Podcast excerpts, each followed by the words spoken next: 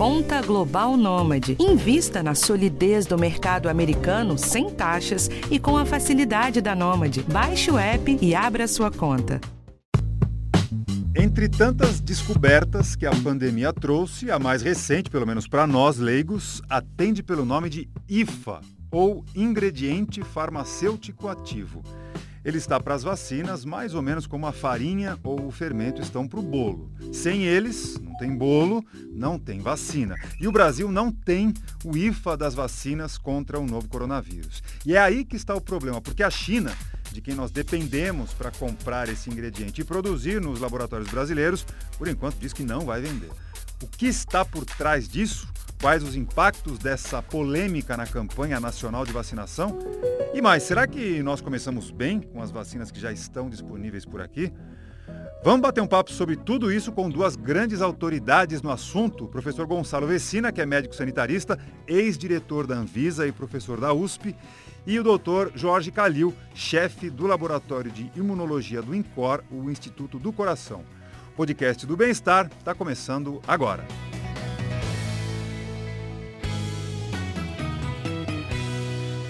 Professor Gonçalo Vecina, finalmente conosco aqui no podcast, tudo bem? Tudo bem, é um prazer estar aqui, Fabrício, com você e com os nossos é, ouvintes. Prazer é nosso. Doutor Jorge Calil, como vai? Olá, Fabrício, tudo bem? Você? Maravilha. Doutor Calil, antes da gente abordar é, esse mal-estar entre o Brasil e a China, eu queria que o senhor explicasse exatamente sobre o que, que nós estamos falando. Eu fiz ali no começo uma comparação com a receita de um bolo, né, pedindo aqui a licença para as duas autoridades no assunto, mas é mais ou menos isso, a importância é a mesma. Sem esse ingrediente não tem conversa, não tem vacina. Sim, esse é o ingrediente principal, é a vacina em si. Né? O IFA é a vacina em si. No caso uh, da vacina Coronavac, é o vírus inativado. No caso da vacina de Oxford, é o vírus, o adenovírus do chimpanzé que tem a, a, que expressa a proteína da espícula, da spike. Então, eles são em si a vacina. Todo o resto, eu diria, é perfumaria, porque nós temos produtos de diluição, de formulação, tem até o adjuvante, o resto tudo é, são, só, são só complementares à, à essência que é o IFA. E o IFA, ele varia de vacina para vacina, não é o mesmo para todo tipo de imunizante? É o IFA que justamente define a vacina. Quando a gente diz a, a Coronavac é uma vacina de vírus inativado, o IFA é o vírus inativado. Quando a gente diz que a vacina da Moderna é um RNA mensageiro, o IFA é o RNA mensageiro já encapsulado é, com lipídio. E assim por diante. Quer dizer, o IFA define o remédio. Se você pegar para remédio, por exemplo, uh, aspirina, ácido acetilsalicílico. É esse o IFA. Quer dizer, a, a definição do próprio remédio, da própria vacina, é pelo IFA. Agora, professor Gonçalo Vecino, o senhor já dirigiu a Anvisa, quer dizer, conhece é, é, bem a, as relações de poder que, infelizmente, estão atrapalhando numa situação como essa. Então, vamos voltar um pouquinho aí, uns meses, para a gente entender como é, que gente, como é que nós chegamos nesse ponto. Porque tudo começa, professor, com declarações do governo brasileiro desacreditando a vacina chinesa, debochando, né, inclusive. E agora que a gente precisa desse insumo, a China parece que dá o troco. Ou seja, me parece que a gente está diante de uma questão que é mais diplomática do que logística e do que comercial. Não é isso, professor? Bom, talvez seja mais simples do que, do que isso, ou talvez seja mais complicado. O que, que é o mais simples? Tanto o Butantan quanto a Fundação Oswaldo Cruz buscaram, fizeram o papel que o Ministério da Saúde deveria fazer. É bom dizer que no SUS, o responsável pelo Programa Nacional de Imunizações é o Ministério da Saúde. Portanto, quem tinha que sair atrás de vacina era o Ministério da Saúde. Mas os dois institutos brasileiros que estão sempre é, à frente com essa história das vacinas, há mais de 100 anos, Butantan e Fiocruz, não deixaram de fazer a sua lição. Foram fazer a lição de casa e eles encontraram, é, respectivamente, duas vacinas. E aí eles tentaram fazer um acordo e fizeram um acordo Depois, muito cuidadosamente, foram ao Ministério da Saúde, porque alguém tem que pagar isso. É óbvio que Fiocruz e Butantan não têm recursos para pagar isso. Foram ao Ministério e falaram, tem isso aqui e tal, interessa, não tem outra saída. O Ministério da Saúde disse sim a Fiocruz, depois disse sim ao Butantan, voltou atrás por causa das bobagens do Bolsonaro e depois teve que dizer sim de novo. Muito bem, fechou, fechou. Então fizeram um acordo, fizeram um contrato com a autoridade é, da AstraZeneca Oxford e com a Sinovac chinesa. Tem um papel escrito. Nesse papel escrito, tem lá que a, a entrega da IFA acontece é, dentro de, vamos supor que está lá escrito 90 dias, que é o que parece que está escrito mesmo. Então, não está havendo atraso nenhum por parte da, das duas fábricas que, apesar de uma ser inglesa e outra ser chinesa, as duas ficam na China. Ela está dentro do prazo, só que nós queríamos que fosse no começo do prazo. E eles estão trabalhando com o fim do prazo, 90 dias. Então, eu acho que nós estamos vivendo hoje, basicamente, um produto de como os contratos foram assinados. Não acho que a China está atrasando, não acho que a China está adiantando, ela está dentro do contrato. Essa é a leitura mais favorável. A leitura mais desfavorável é que, por causa do monte de bobagem que o nosso ministro das Relações Exteriores falou sobre China, sobre insumos chineses, sobre o 5G da Huawei, que nós teríamos, é, poderíamos comprar o 5G da Huawei, que é mais barato do que o 5G da Nokia, é, que não é americana, mas os americanos não querem que a gente compre da China, querem que a gente. Então, por causa dessa bobagem, a China estaria dando troco. Eu acho que ainda não é isso.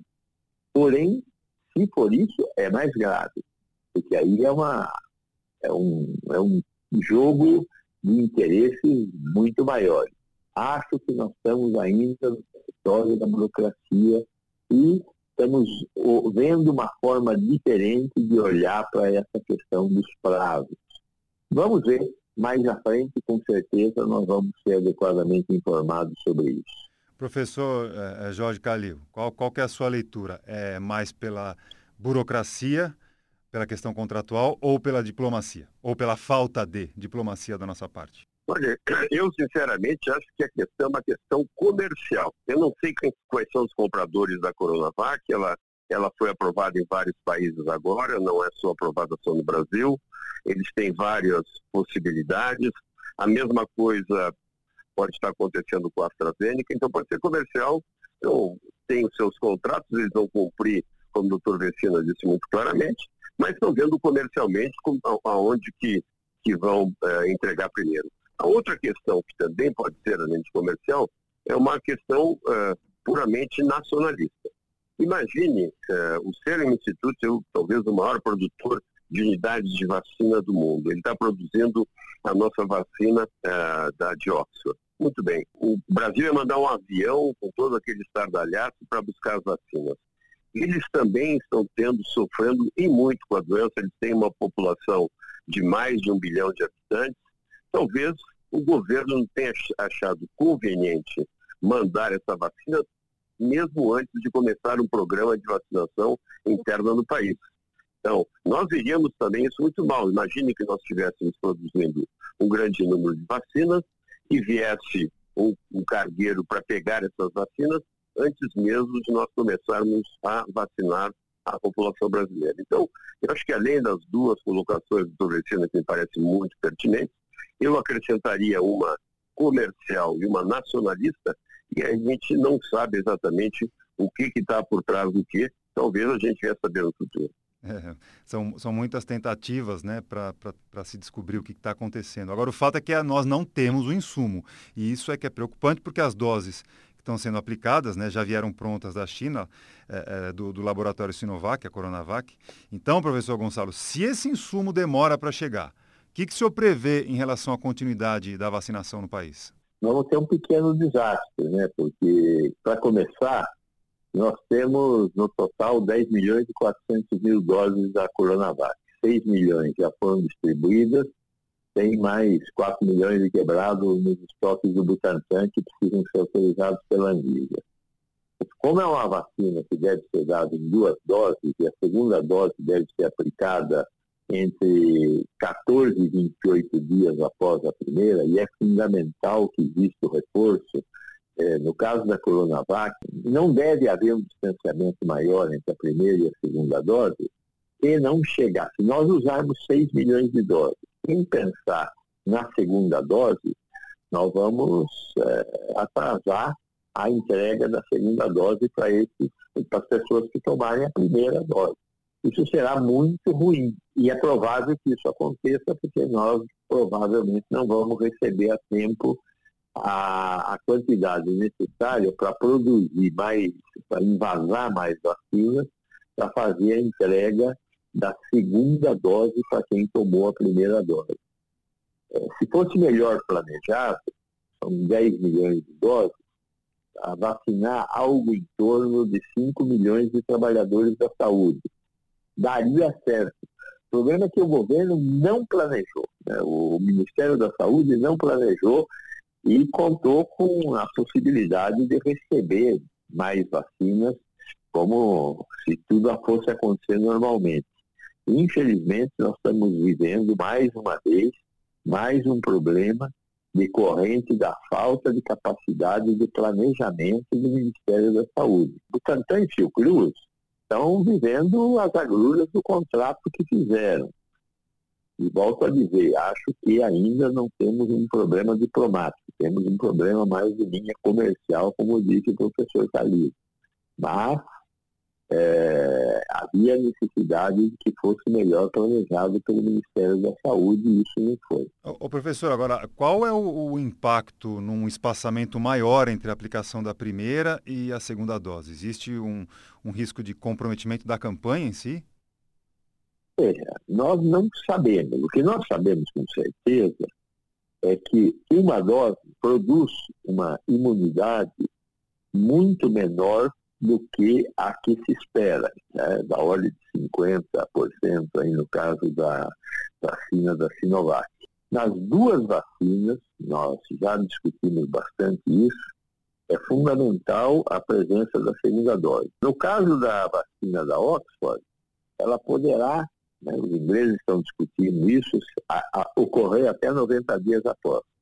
O recomendável é que seja em, em torno de é, 21, 28 dias. No caso da Sinovac, está bem claro que tem que ter a segunda dose, o espaçamento máximo é de 28 dias, a recomendação é de 21 dias. Se passar mais do que 28, qual será a consequência? Olha, nós teremos uma, um efeito, ou seja, a produção de imunogenicidade menor, não sei. O Calil pode explorar mais do que isso, que é a especialidade dele. Mas até onde eu sei é que você pode diminuir a, a, o desenvolvimento de uma resposta imunológica se você espaçar muito as duas doses. E aí, doutor Calil? Como diz o doutor Vecino, nós não sabemos porque não foi testado. Agora, o que a gente sabe é que é necessário, fundamental, para a Coronavac ter uma segunda dose, se for uma dose só, a proteção é muito fraquinha, é medíocre. Agora, a segunda dose, que se sabe que funciona bem entre duas, eh, entre duas e quatro semanas, é até possível que ela venha a ser também tão eficaz, até melhor, com um espaçamento maior. Mas aí já nós vamos tra eh, trabalhar com imponderável, nós não podemos saber, então é muito difícil nós fazermos um programa de vacinação num país como o Brasil, assim que a gente saiba como é que vai dar o segundo passo. E, e como disse o Messina, não serão uh, guardadas as segundas doses. Eu acho que uh, aonde que é, essas vacinas forem distribuídas e por falta de planejamento, vão ser utilizadas as doses, vão vacinar um número maior possível de pessoas, uh, sem planejar como é que será feita a segunda dose. Então, nós precisamos realmente que essa, esse AIFA venha da China.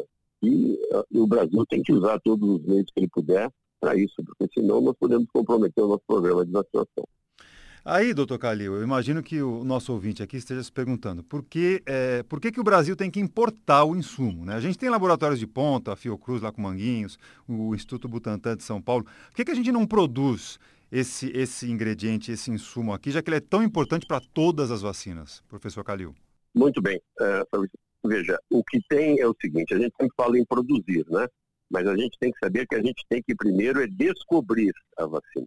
Então, Uh, tem que ser feito um trabalho de descoberta, qual é que vai ser a vacina, desenvolvimento, tanto industrial como desenvolvimento em pesquisas em animais e pesquisas clínicas, para depois produzir. A gente não consegue entrar simplesmente na última faixa ali. Não é que nem um bolo que tem sempre a mesma receita. Uma vacina é diferente da outra. E existem, atualmente no Brasil, 15 grupos de pesquisa de muito boa qualidade que estão trabalhando no, na descoberta e no desenvolvimento da vacina. Desses, é claro que não, não darão certo todos, mas é possível que um, dois ou três cheguem às fases clínicas e que se mostrem que sejam bons. Aí nós deteríamos toda a tecnologia para a produção. E aí conseguiríamos produzir. Essas vacinas, como elas estão não são de tecnologia muito complicada para a produção do IFA. O problema é que, na, no caso da vacina da Coronavac, que é simplesmente crescer um vírus em, em grandes quantidades em cultura de células, purificar e inativá-lo, isso é feito com o vírus ativo, ou vírus vivo, se você quiser. Então, ele, a fábrica tem que ter um grau de segurança muito grande. E ela tem que ser construída, essa fábrica. Essa fábrica não existe. E aí tem que comprar o equipamento e aí tem que treinar as pessoas. Tudo isso demora tempo. Normalmente demora até anos.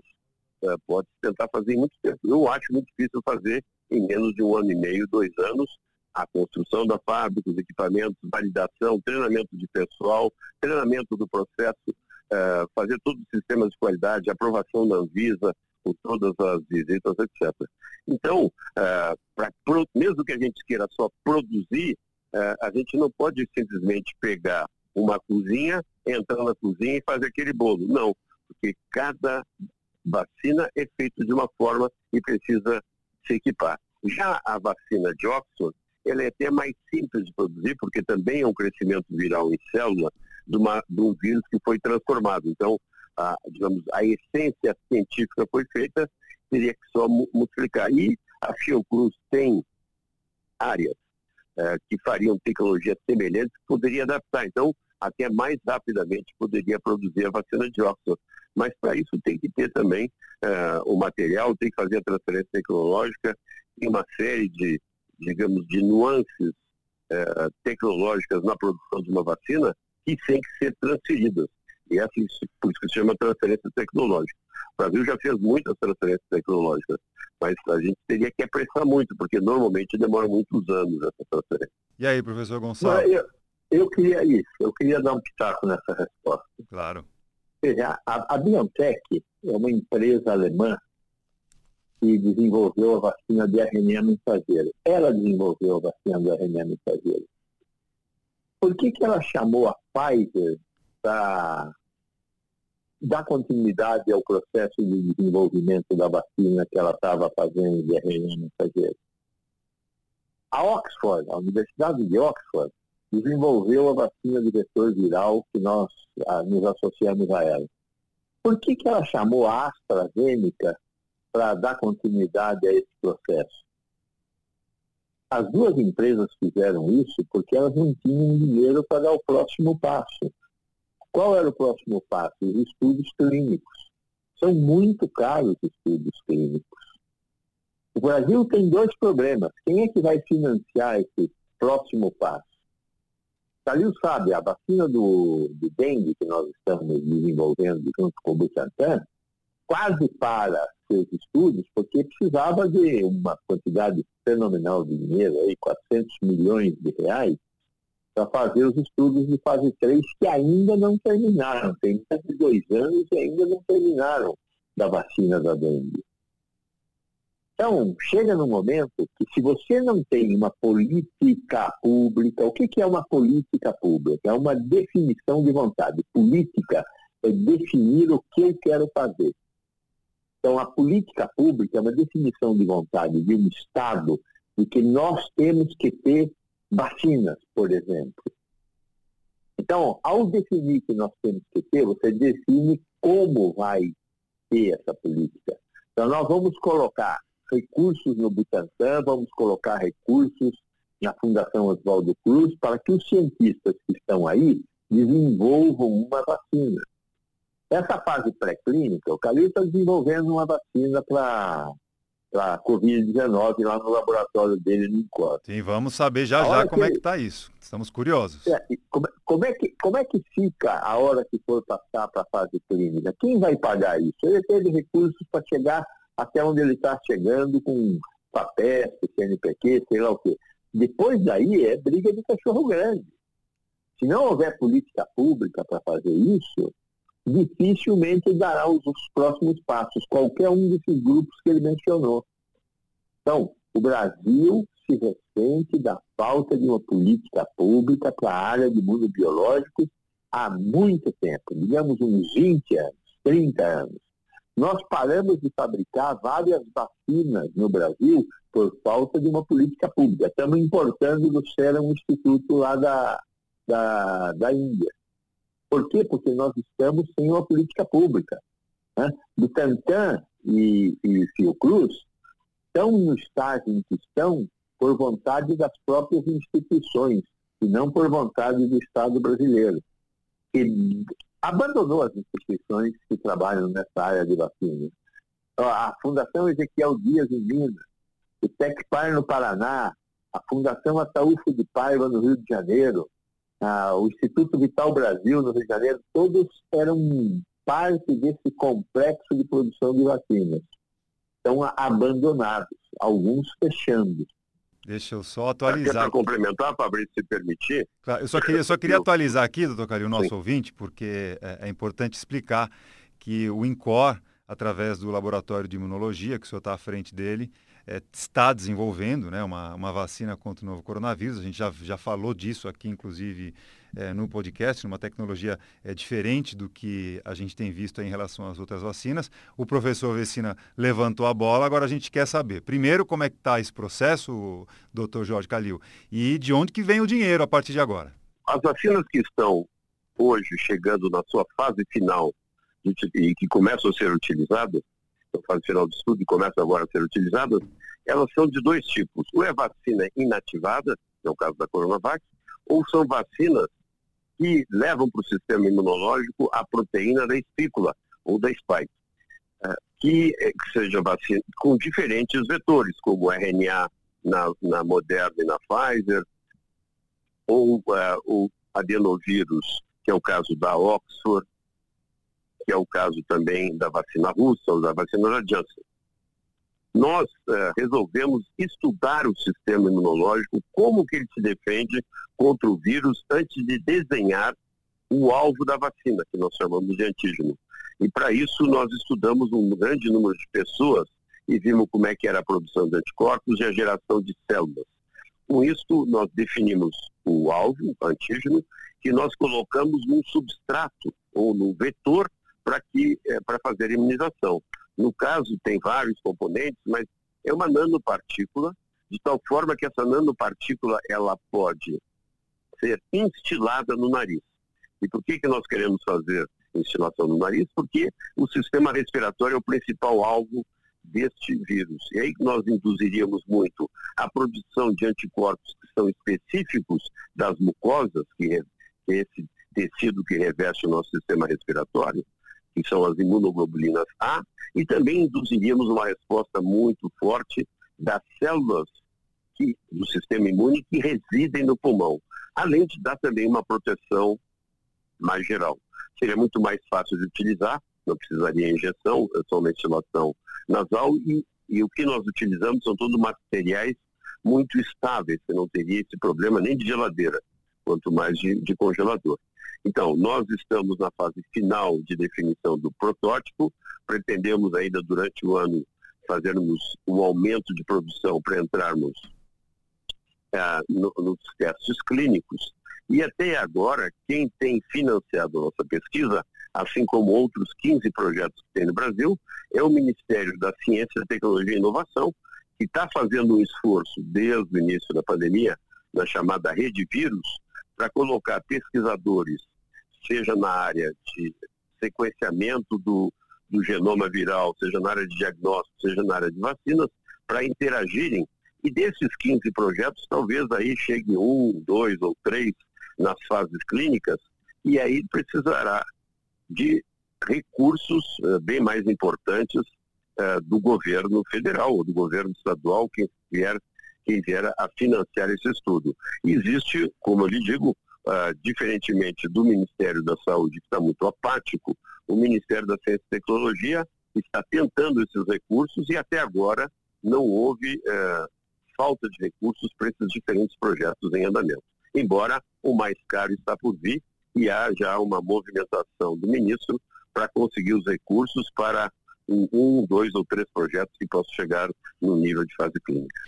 Tomara, tomara. Bom, o professor Calil já deu a deixa. É, professor Vecina, vamos falar um pouco sobre a, a, alocação de recursos na pandemia, que eu acho que é um, é um tema muito importante, porque, por exemplo, a gente gastou com cloroquina e agora a gente assiste a uma situação catastrófica, é, em Manaus especificamente, com falta de oxigênio. Então, teve um problema também de direcionamento de recurso durante a pandemia, professor? É, você falou da cloroquina, tem também, podemos esquecer, apesar dos elogios do Calil ao Ministério da Ciência e Tecnologia, o uso de 10 milhões de reais para fazer uma pesquisa idiota sobre o uso da nitazoxanida. Né? É, é óbvio que houve malversação de recursos por parte de todo o governo federal é, no atendimento à pandemia. E veja agora esse desastre que foi a falta de oxigênio para atender os doentes em, em Manaus. Manaus é uma cidade ilha e é muito difícil de ter acesso ao oxigênio, porque tem que ter lá, tem uma indústria, somente uma, da White Martins, que produz oxigênio para ser utilizado na rede hospitalar de, de Manaus. E o resto do oxigênio não chega lá porque tem que vir de avião ou por terra são sete balsas, e é um, é um caminho bastante difícil. Então, é, faltou oxigênio porque houve um aumento muito grande do consumo. E aí nós temos um conjunto de problemas. Tem o problema do fornecimento de um produto essencial, que é o oxigênio, que no Brasil é dominado por quatro empresas. É um oligopólio formado por quatro empresas, uma delas é a White Martins né? mas eles dividem o território brasileiro. Então, lá em Manaus, por que, que as outras três não estão?